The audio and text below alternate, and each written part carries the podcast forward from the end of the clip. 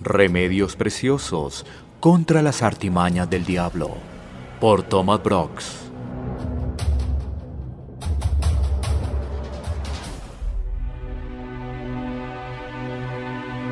Ahora vamos a fijar nuestra atención en otros dos métodos usados por el diablo para desanimar a los creyentes en su servicio para el Señor. Primero, Satanás tratará de llenar su mente con malos pensamientos, aún con pensamientos sucios. Esto lo hace frecuentemente cuando los creyentes están tratando de orar, leer sus Biblias o pensar en Dios. En segundo lugar, tratará de lograr que se sientan satisfechos con su vida cristiana, a fin de que ya no se preocupen por su crecimiento espiritual. Con el primer método, Satanás ha logrado desanimar a muchos en su servicio al Señor. Con esta persuasión, muchos han sido estorbados en sus oraciones, en su estudio de la palabra, porque siempre se sienten distraídos. Aún llegan a sentirse frustrados, pierden su gozo y se sienten inútiles en el servicio de Dios. Todo por causa de los vanos pensamientos que el diablo pone en sus mentes. ¿Qué pueden hacer los creyentes cuando les es difícil orar, leer sus Biblias a consecuencia de estos ataques? Primero, los creyentes deben esforzarse en ser más afectados por la grandeza de Dios, su santidad, su majestad y su gloria. Cuando los creyentes tienen pensamientos superficiales y pequeños acerca de Dios, Satanás puede distraerlos fácilmente. Cuando comienzan a comprender mejor su omnipotencia, su pureza, su grandeza, entonces los pensamientos vanos pierden mucho de su poder. Una visión de la perfección de Dios, su omnipotencia, su omnisciencia, su omnipresencia, su santidad, ayudará mucho para acabar con los pensamientos vanos. Entre más que nuestra mente esté llena con pensamientos de Dios, seremos menos afectados con los pensamientos del diablo.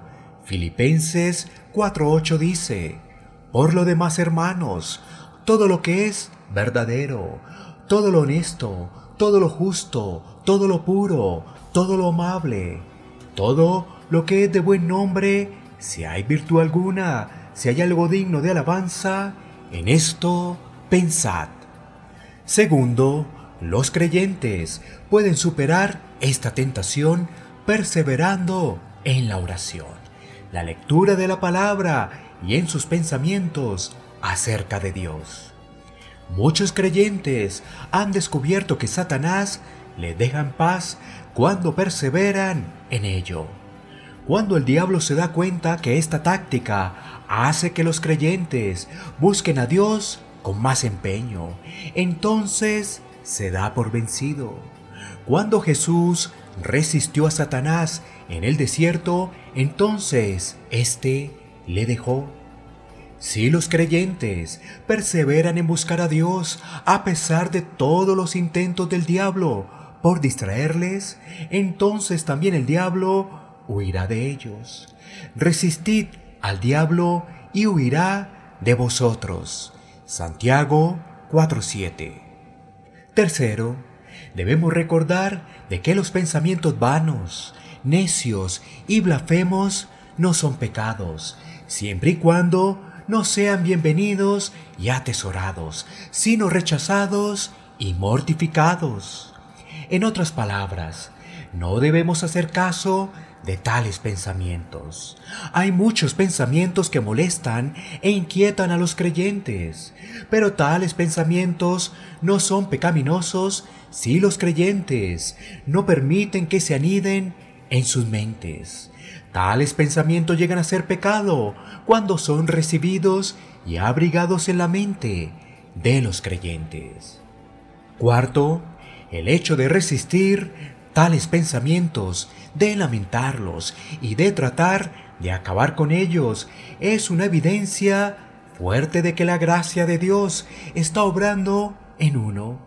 Salmo 139, 23, 24. Es una buena evidencia cuando uno quiere llevar cautivos sus pensamientos en obediencia a Cristo. Segunda de Corintios 10, 4, 5.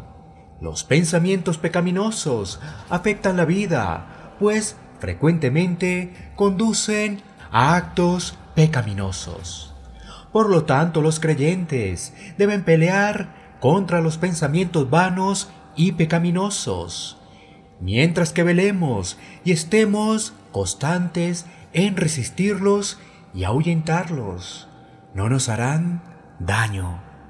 Quinto, los creyentes pueden alejarse de los pensamientos vacíos siendo llenos con las cosas espirituales y celestiales. Colosenses 3, 1, 2. Pablo habla en Efesios de la necesidad de ser llenos del Espíritu y aún desea que todos los creyentes sean llenos de toda la plenitud de Dios. Efesios 3:19.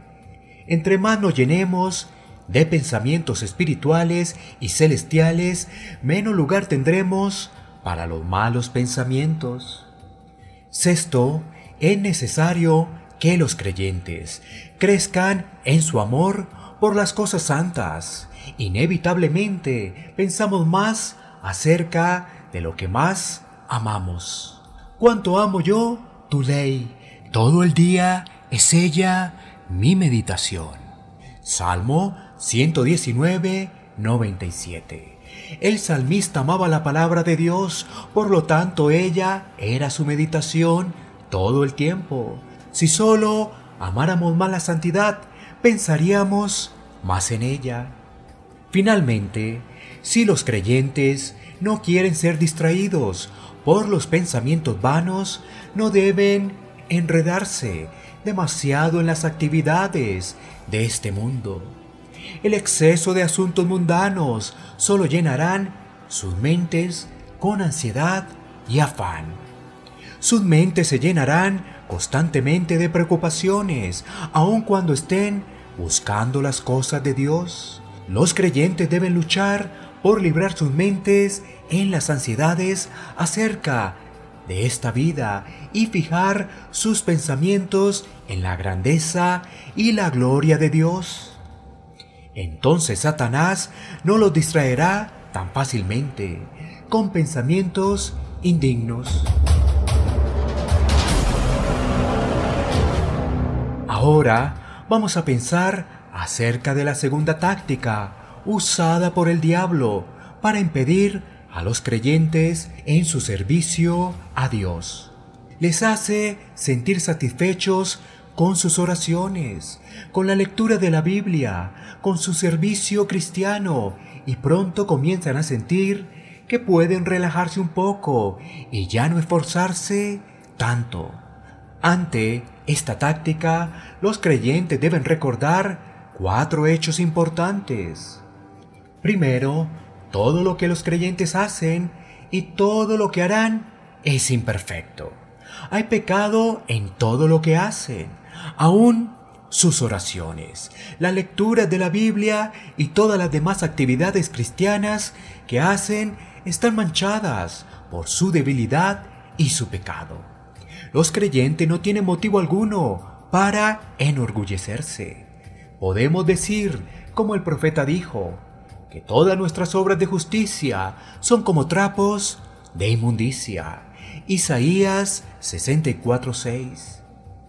Segundo, los creyentes no son salvos por sus obras, sus oraciones o su servicio cristiano, sino solo por lo que Cristo hizo por ellos.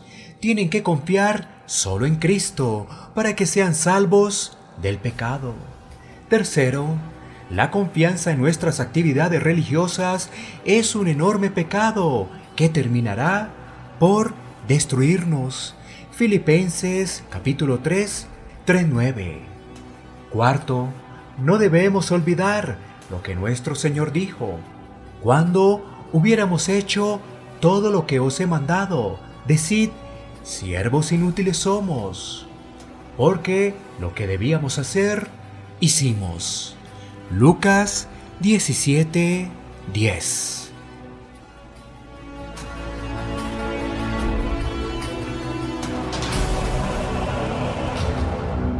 Remedios preciosos contra las artimañas del diablo por Thomas Brooks.